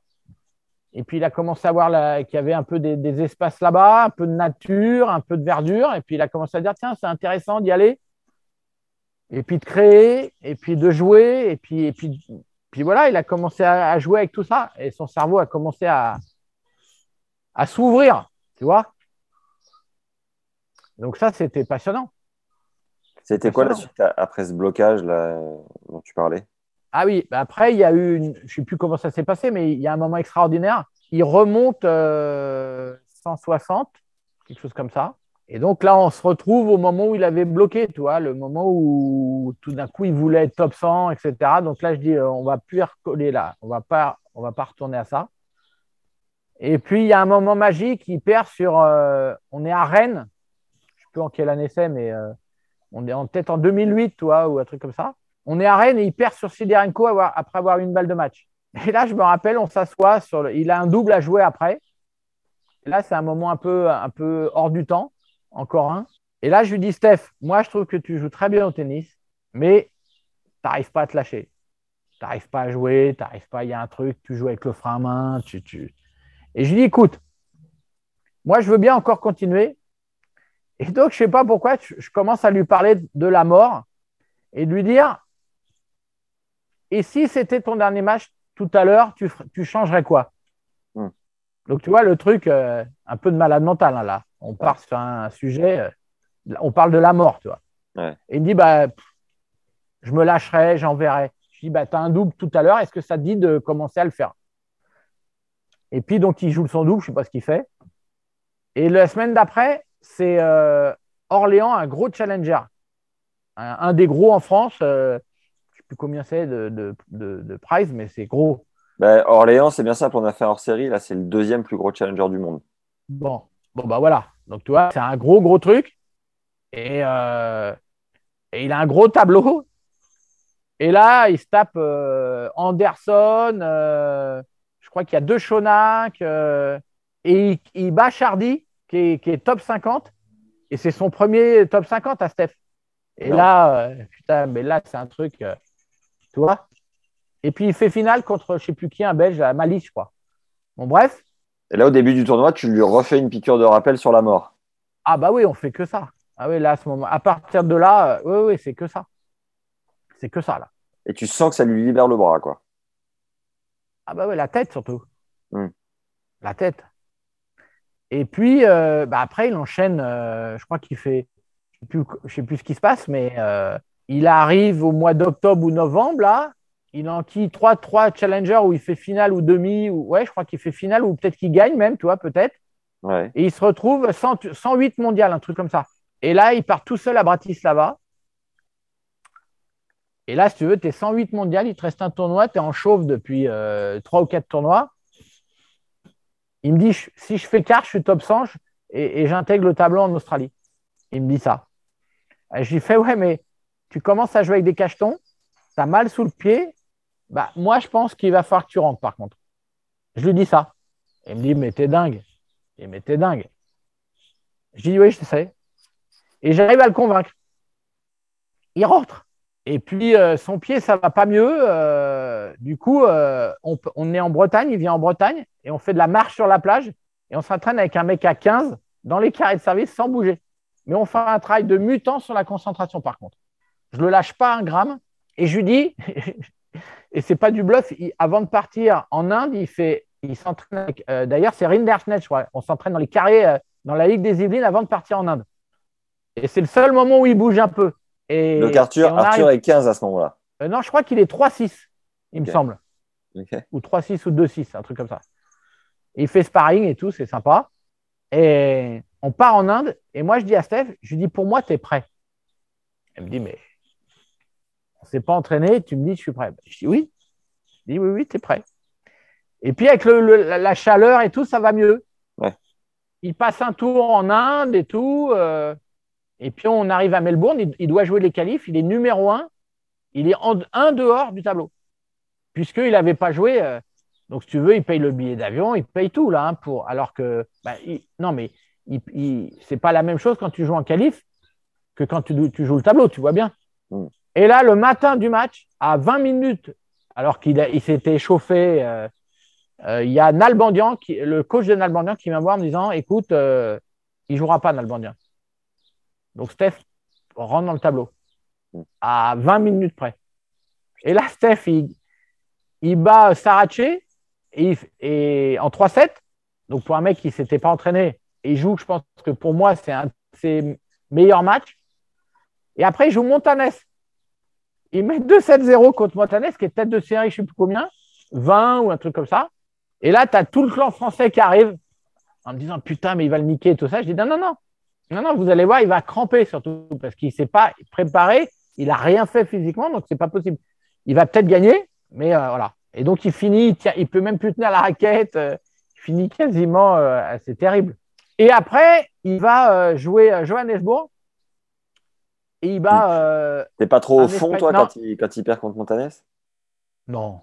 Attends, euh, je suis pas trop au fond. euh. Eh, il vient de faire, il vient, il vient de passer 108 mondial. Là, il bat, il bat Sarache. Il passe un tour à Chennai. Il bat Sarache. Euh, Chennai, c'est un 250. Il a jamais fait ça. Mm. Sur dur, il bat, il bat Sarache en 3-7. Tu veux, si je fais la gueule là. euh, Et puis là, c'est le grand circuit quand même, là, tout d'un coup. hein. Ouais. Et après, il part à Johannesburg et puis il bat Fer- Ferrer. Ouais. Et il se retrouve en finale. Et il se trouve, euh, je crois qu'à ce- ce moment-là, il est, euh, bah, il est, il est, il est, je sais plus, 70e mondial peut-être. Et nous, on avait décidé dans son programme d'aller à, à Tanger, sur Terre. Donc, il passe du dur au Terre. Et nous, on arrive, je ne sais plus, une semaine avant pour préparer le truc. Et il gagne le tournoi. Voilà. Et là, il se retrouve 60 61e mondial. Voilà. Donc, tu vois, moi, dans le bouquin, j'ai appelé ça, j'ai appelé ça la porte s'ouvre parce que c'est complètement dingue. Là, tu enchaînes pendant six mois, tu enchaînes des, des, des, des trucs de, tu vois, de mutants finalement. Et on, on parle de, du palier mental du joueur qui accède au top 100, mais toi, ton palier mental d'être un coach qui a emmené un joueur dans le top 100, qu'est-ce que tu ressens à ce moment-là? Moi, je m'en fous complètement de ça. Totalement détaché? Bon, c'est même pas détaché, c'est que moi, je continue à, à, à vouloir avancer. Il y a un job à faire, il est 60, euh, jusqu'où il peut aller? Il n'y a pas un moment où tu te dis putain, c'est quand même cool. Non, je pense que c'est avant, euh, je me, quand, c'est- quand il est 108, en tant que coach, la responsabilité à ce moment-là elle est énorme. Et je me dis, peut-être que je le prive à jamais, parce qu'il y a des mecs hein, qui sont restés 108 mondial. Donc, pour moi, la plus grosse prise de risque, elle est là. Tu vois, de me dire, là, je me, à un moment donné, je, je me rappelle, hein, je me dis, euh, peut-être que c'est pas simple la, la, la, décision Hmm. de lui dire tu rentres, tu as mal sous le pied avec les médocs. Et si tu continues, tu... ouais, peut-être que tu seras centième mondial, mais tu ne pourras plus jouer pendant six mois, ou peut-être plus. Ça va peut-être être grave. Là, mon choix, à ce moment-là, il est. Là, je me dis, peut-être que je le prive à jamais du top 100. C'est- le seul truc que je me dis. Mais après, une fois qu'il y est, euh, attends, mais moi, on part à Miami, il joue Miami, il passe un tour. Est, on, on est sur le gros truc. Tout d'un coup, on vient de- du satellite et tout d'un coup, on se retrouve avec les plus grands joueurs euh, du monde. Et comment, comment on te regarde euh, les Master moment-là 1000. Euh, comment on me regarde Je ne sais pas comment on me regarde. Je sais- honnêtement, je ne sais pas. Nous, on fait notre truc avec CF. On a toujours été tous les deux. Ouais. Euh, on me regarde. euh, bah, je sais qu'à un moment donné, euh, à Miami, quand il bat Beck, là, avant de jouer de Silic, il y a dans les tribunes, il y a... on est au mois de mars, là, tu vois. Et donc, il y a la Coupe Davis et, et il y a euh, euh, comment, les sélectionneurs à l'époque, euh, Forget, qui est dans les tribunes. Voilà, c'est- ça qui change. Mais, Ouais. mais nous, on en rigole. Il y a des journalistes qui disent voilà, Steph, il est sélectionnable. Ouais, il est 60e, mais, mais nous, on n'y croit pas une seconde. Hmm. Et nous, on rigole. Nous, on a.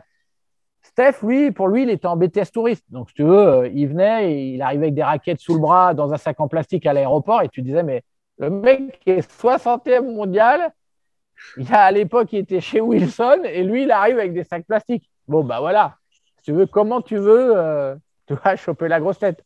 Et justement, dans, dans Wheel of Tennis, là, une des interviews que j'ai trouvées, euh, tu dis que Steph, derrière ses airs de touriste, c'est un vrai requin.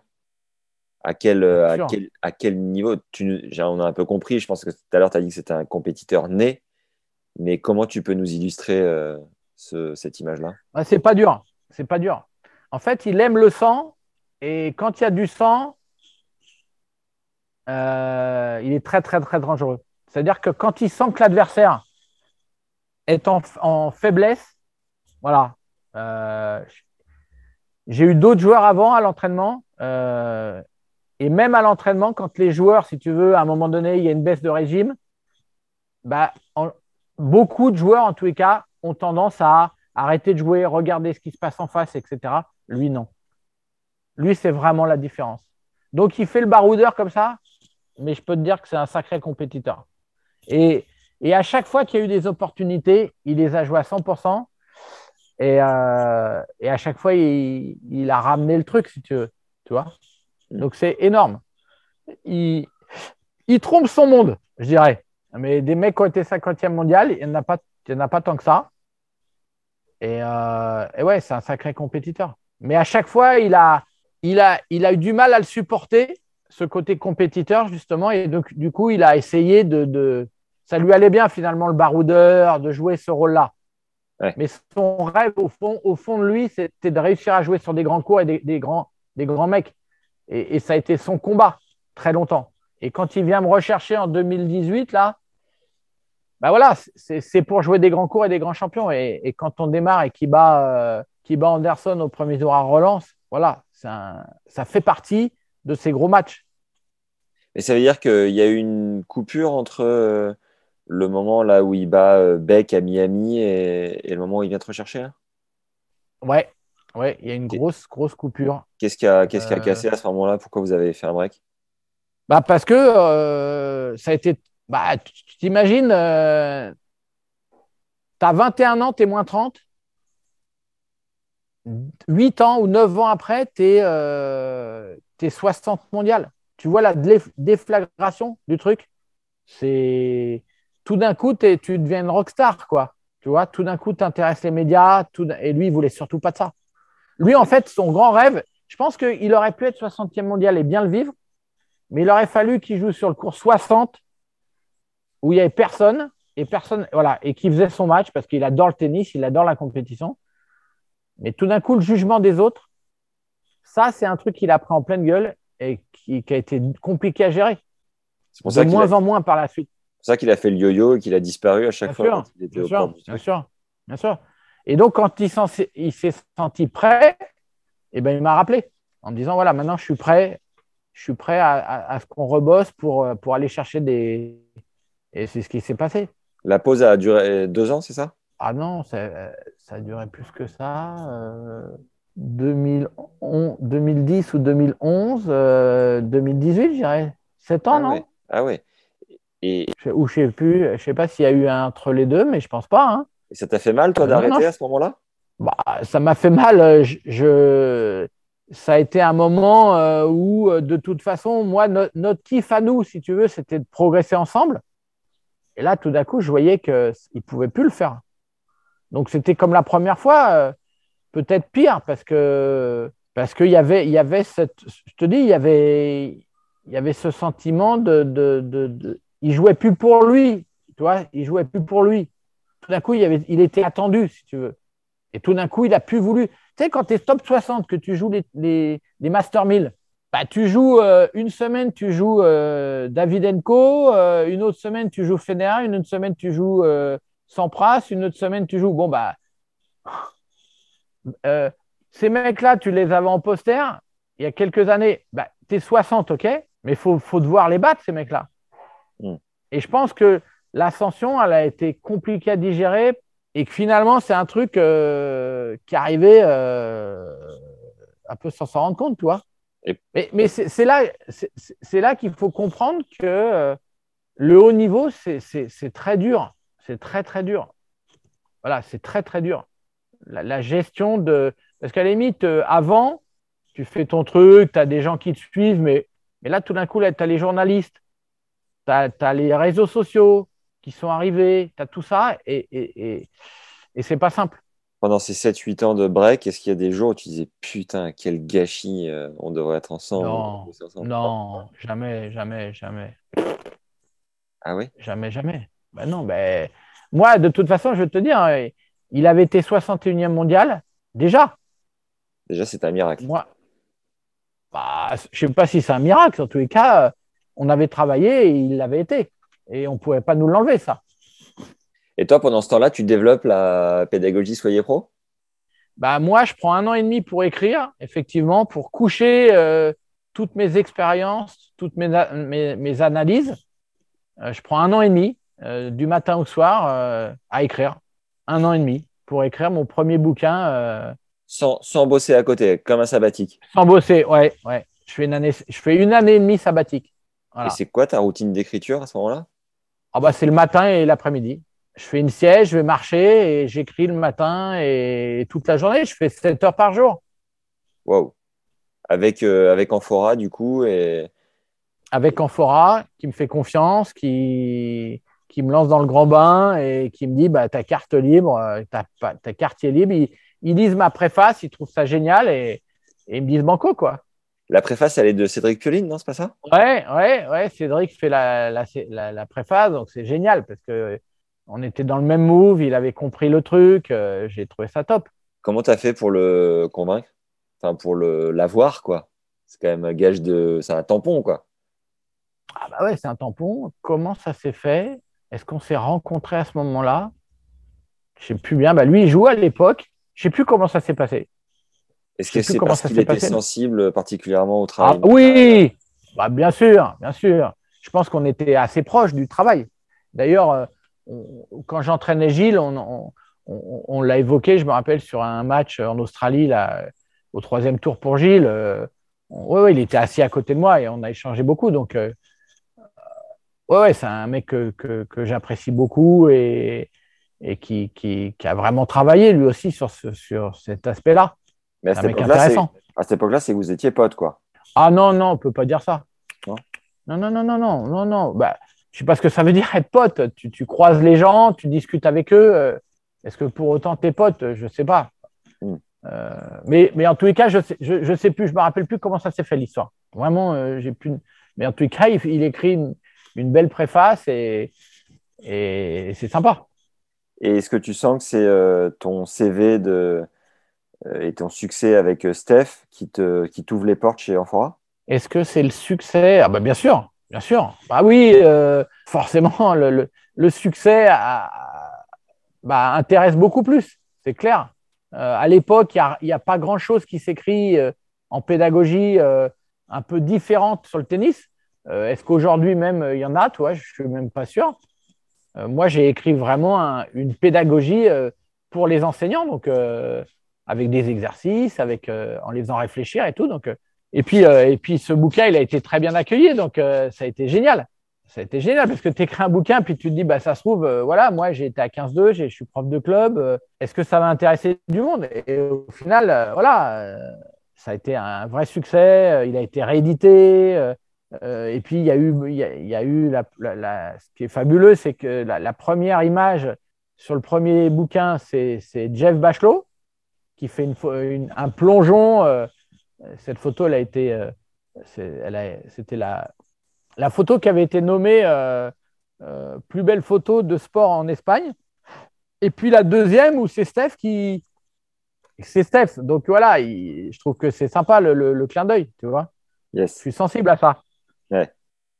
Et euh, pas trop compliqué d'accoucher de ce bouquin. On sait qu'il y a toute une phase de relecture, de rentrer dans, des, dans un format, dans des cases, tout ça. Enfin, je veux dire, ça a été un, accouchement assez facile et derrière, tu as dit que tu avais bien converti, donc c'est chouette, ça s'est bien vendu. Et euh, c'était pas trop compliqué ce, process-là? Ben Moi, il n'y a rien de compliqué en fait dans ma vie, puisque à partir du moment où. mais non, mais moi, non, mais je vais te dire, moi, je te le dis depuis tout à l'heure, ma vie, c'est un rêve éveillé. Si tu veux, euh, tu es prof en club, je suis prof en club, je forme un mec euh, à moins 4, après, j'entraîne un mec qui est champion de France, après, je forme un mec qui est top 60, puis après, j'écris un bouquin. Si tu veux, si on m'avait dit ça euh, quelques années avant, j'aurais dit je signe des quatre mains. S'il n'y a pas quatre mains, il n'y a pas de quatre stylos, je signe tout de suite. Non, mais tu vois, je veux dire, euh, moi j'ai des choses à dire, j'ai envie de partager, je l'écris, et puis point à la ligne. C'est comme avec Steph, quand tu me demandais si c'était pas. Bah non, non, non, non, non. Moi, je suis habité, j'aime ce que je fais et je fais que ce que j'aime. Ah, si tu veux. J'avais justement une autre question tout à l'heure quand tu m'as dit que tu avais 38 piges parce que c'était 20, c'était dix ans après euh, l'obtention de ton BE. C'est impossible de construire une vie de famille en parallèle quand tu es avec Steph sur le circuit euh, toute l'année. Ouais, mais ce qui était bien avec Steph, c'est euh, si c'est possible, mais ce qui était bien avec Steph, c'est que c'était un mec libre et j'avais pas besoin d'être tout le temps là. Donc des fois, on faisait des tournées où je faisais deux, semaines, puis la troisième semaine, il la faisait tout seul, ou des moments il allait tout seul en tournant. On a essayé plein de choses, en fait. Parce que tu sais, c'est ça, c'est une question importante. On pense que parce qu'un coach va aller avec le joueur, alors le joueur va mieux performer. Mais nous, on s'est posé beaucoup de questions avec Steph là-dessus. Est-ce que c'est vrai? Bah, Ce n'est pas aussi clair que ça. Parce que des moments, le coach, il va te mettre la pression. Alors que le joueur, il a envie d'être libre. Donc, nous, on a fait plein d'essais. Donc, euh, moi, je ne voyageais pas euh, énormément non plus. Hein. Toi, c'était pas, c'était pas dingue. Il y, a, eu plein de moments où c'était génial pour ça. C'est Steph, moi, je lui faisais confiance. Des fois, il me disait, euh, puis après, il y avait une histoire d'argent. Hein. Hmm. Après, par contre, quand il est monté top 60, il a voulu que j'y aille euh, tout le temps. Voilà. Ça, c'est clair. Ce qui est quoi Il avait besoin d'être rassuré ah bah, Il sentait que bah, déjà en face, il y avait des écuries. Hein, là. Hmm. Si tu veux, quand tu vois les clans des, quand tu es dans les Master 1000 ou les, les, les, les 500 ou les. Bah voilà, y a- t'es pas tout seul, quoi. T'es pas que avec ton pote Michel, quoi. ça suffit plus. C'est bien, mais ça suffit pas. Les mecs, ils ont pas que leur pote Michel. Ils ont euh, des gens qui. Donc voilà, et lui, il savait, Steph, qu'il fa- il fallait de la compétence à ce moment-là. Tu vois Il lui est arrivé à Steph de partir en tournoi et de demander à son pote Michel de l'accompagner? Bah, tu sais, oui, oui, bien sûr. À un moment, il voyageait avec des copains, de temps en temps, ça lui arrivait, bien sûr. Bien sûr. Mais, à un moment donné, sur le, grand- sur, Grand Chelem ou sur les Grands Prix, sur le grand circuit, ah, c'est une telle exigence et c'est un tel niveau, si euh, faut quand même se... c'est, deux mondes. euh, si tu veux, tu montes les marches, quoi. Euh, le futur, entre les futurs, où ça peut être euh, la colonie de vacances par moment, il faut vraiment euh, faire très attention à ça. Mm. C'est l'aventure, parce que tu vas, tu vas à l'autre bout. Moi, nous, on a fait des, des trucs en Ouzbékistan où tu fais 8 heures de taxi, par exemple, tu vois. Mm. T'as- Tu fais toute la nuit, tu traverses le truc. C'est... Nous, on a fait des trucs de malade. Moi, j'ai fait un, mois- un mois en Ouzbékistan. Tu vois, donc, euh, si tu veux, euh, voilà, quand tu fais des trucs comme ça. Puis après, en, en challenger, tu es quand même plus proche d'une grande ville, même si tu bouges. Puis après, quand tu es dans les gros tournois, bah, c'est plus l'aventure. Tout est fait pour toi, pour la performance. Les terrains d'entraînement, tu as du monde. Euh, tu as des sparring si tu veux. t'as- Les hôtels, c'est de dingue. euh, tu vois bien. Mm. Tout, tout est fait pour la performance. Donc là, c'est. Bah, là, tu rigoles plus, quoi. Toi, quand tu t'entraînes, bah, tu t'entraînes avec Murray, il y a, il y a 2000 personnes. Mm. C'est jamais cool. Tu n'es pas dans ton coin. à- voilà. Donc, j'allais dire que c'est un vrai, une adaptation et un vrai changement. Tu vois? Faudrait qu'on prenne la nuit pour que tu nous racontes toutes tes anecdotes en Ouzbékistan et aux quatre coins du monde. Mais- Ah oui. et euh, ça veut dire, donc tu m'as dit que vous raccrochez les wagons en 2018. Lui, quand, Ouais. il bat, quand il bat Berdych à Roland Garros, c'est 2016, il me semble. C'est pas, pas 2012 Non, c'est 2016 Je crois que c'est 2016. Je peux vérifier euh, très rapidement là. Ouais. Euh, mais Je me demande si c'est pas 2012, moi. Non? Euh, attends, je sais pas, je regarde. Moi, je dirais plutôt 2012. Ok.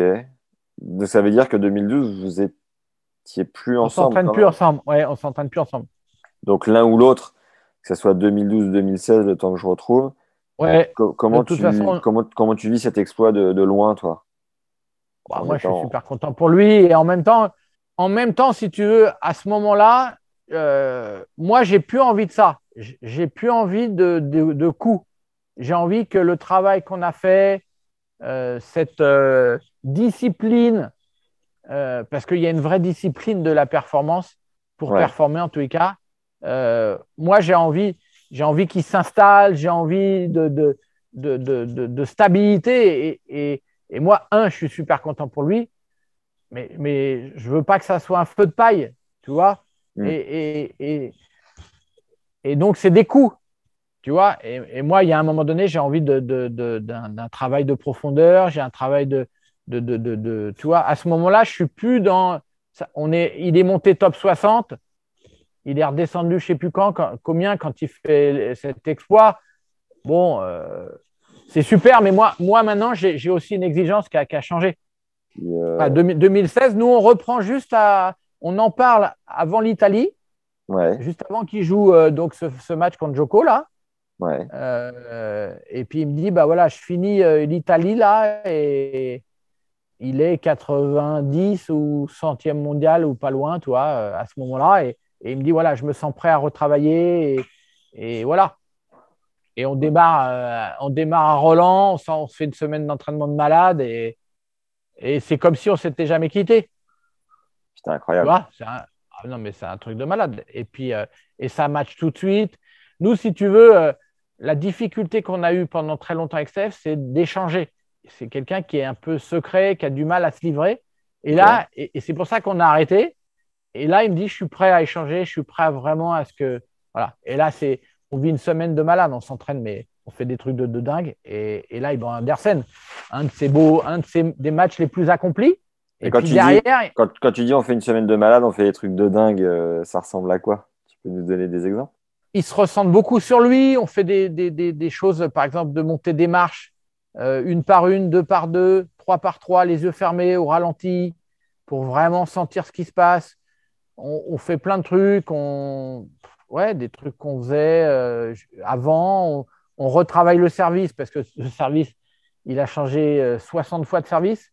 Mm. Euh, tu vois, c'est un, un, des coups, ça, on pourra en parler des heures, mais et, et nous, nous deux avec Steph, on, on, peut être capable d'en parler encore deux heures en disant, aïe, j'ai trouvé. Bon, et donc on stabilise des trucs pour que, pour que ça tienne la route. Voilà, à un moment donné, je sais plus, euh, je lui demande de servir avec une balle, je crois, et puis euh, et le, le, job, le jeu, je crois que c'est de faire 20 balles sans faire une seule faute. Je crois que c'est ça le, le, le, deal. Et il est comme un dingue, il y arrive et tout, et on rigole. Voilà, donc euh, bon, c'est génial. Et puis, et puis euh, voilà. Dès qu'il est venu te derrière, rechercher en 2018, il a eu besoin d'apporter des arguments un peu comme la liste que tu avais fait à Pat Moratoglou ou, ou tu étais chaud d'emblée? Ah ouais, moi je suis chaud d'emblée, ouais. Okay. Tu veux dire par rapport au fait qu'on soit arrêté Oui, et puis de retourner sur le circuit, qui n'était plus forcément une vie euh, dont tu avais, je sais pas, je sais pas où tu en étais à ce moment-là, mais est-ce qu'il a dû te convaincre particulièrement quoi? Non, mais non, le mec, moi, moi Steph, à partir du moment où il vient me dire Renan, je suis prêt, bah, moi aussi, je suis prêt. On n'a pas vie, fini. À la vie, à la mort, Steph. Mais je ne sais pas si c'est à la vie, à la mort. En tous les cas, c'est euh, le mec vient te chercher en te disant euh, J'ai envie de bosser avec toi. Je veux dire, qu'est-ce que tu veux? Qu'est-ce qu'il y a de plus beau? Mm. Qu'est-ce qu'il y a de plus beau? Tu vois, pour un coach. Et puis, euh, je veux dire, les, les, les, les, moments de séparation, je, quand tu démarres avec un joueur, tu sais que ça va s'arrêter. Tu sais que ça va s'arrêter. Ça fait partie de notre job. Il y a Sam qui disait, je me lève le matin, je ne sais pas si ça... Mais voilà, mais c'est l'instabilité de notre job, c'est ça. Et, et, et, si tu ne le comprends pas, c'est une règle du jeu. Voilà. En tous les cas, pour des coachs privés dont j'ai cité le nom. Voilà. C'est euh, comme ça que ça se passe. Sam, il dit, au début, c'est lune de miel. Et après, il y a la merdasse qui arrive. Et c'est ta capacité à gérer la merdasse. Ouais, alors moi, je. Moi, je sais pas ce que. La merdasse, je sais pas si. Ouais, je. Je dirais pas ça. Tu le formulerais comment, toi? Ben, Je dirais que nous, coach, notre job, c'est de challenger et de pousser le joueur tout le temps, tout le temps, tout le temps. Voilà. Ça, c'est quand même ça. En tous les cas, moi, c'est l'idée que je me fais. Comme moi, je ne sais pas, je l'écoute, je le challenge, je lui pose des questions, je le fais réfléchir pour que lui trouve des solutions. En fait, c'est ça mon job. Mais il y a un moment donné, tu pousses, tu pousses, tu pousses, et à un moment donné, le joueur, il peut être en rupture de ça. Donc forcément, nous, bah, en tout cas moi, dans, dans, le coaching que je propose, je suis pas loin de la rupture tout le temps. Je, vais chercher cette rupture pas loin. Donc forcément, ben, il y a euh, un moment donné, euh, il y a des clashs puisque moi, je, vais la provoquer, ça, je vais le provoquer finalement. Ça fait partie de mon jeu. Donc, il y a un moment donné, bah, on s'engueule, il y a, des décisions à prendre, il y a des, clashs, il y a des moments où ça s'arrête.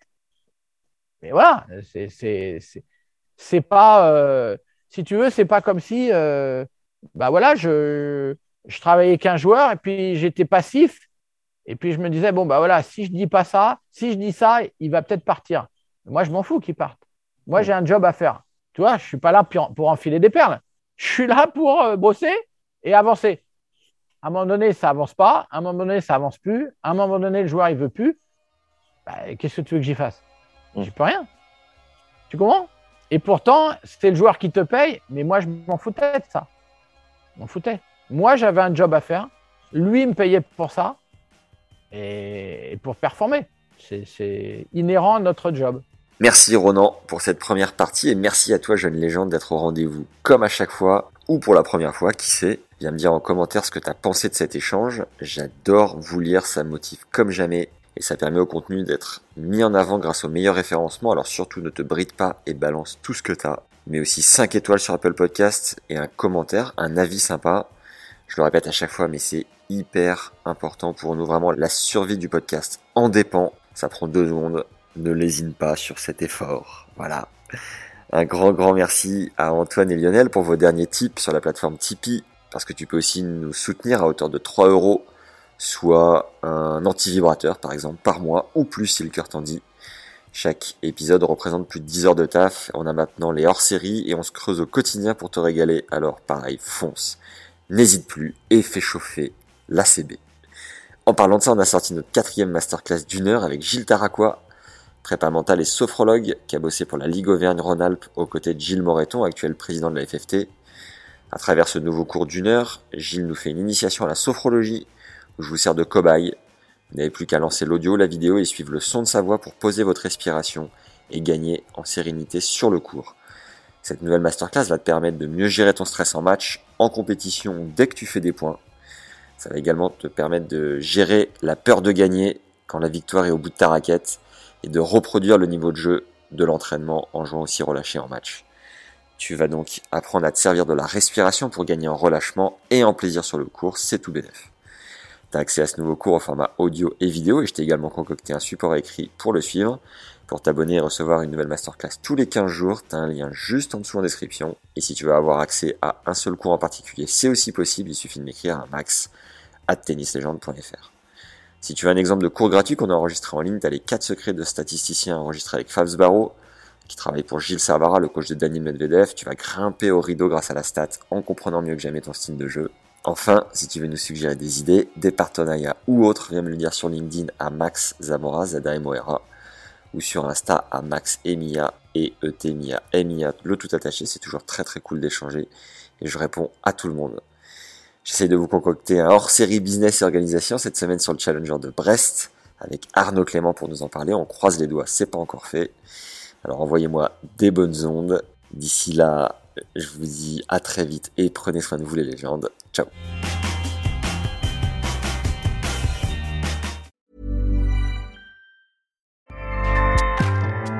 ACAST powers the world's best podcasts.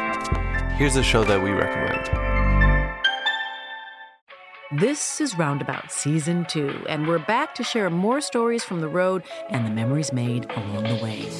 We're talking rest stops, if we're stopping to get gas you will be timed. you will be for sure. Misguided plans. I grew up in the city, so I have like, you know, a healthy fear of real extreme darkness. this was like wilderness.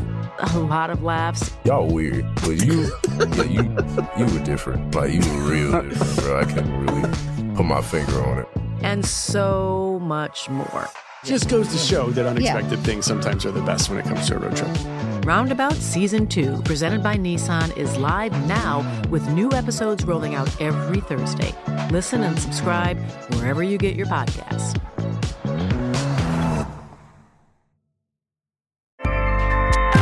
ACAST helps creators launch, grow, and monetize their podcasts everywhere. ACAST.com.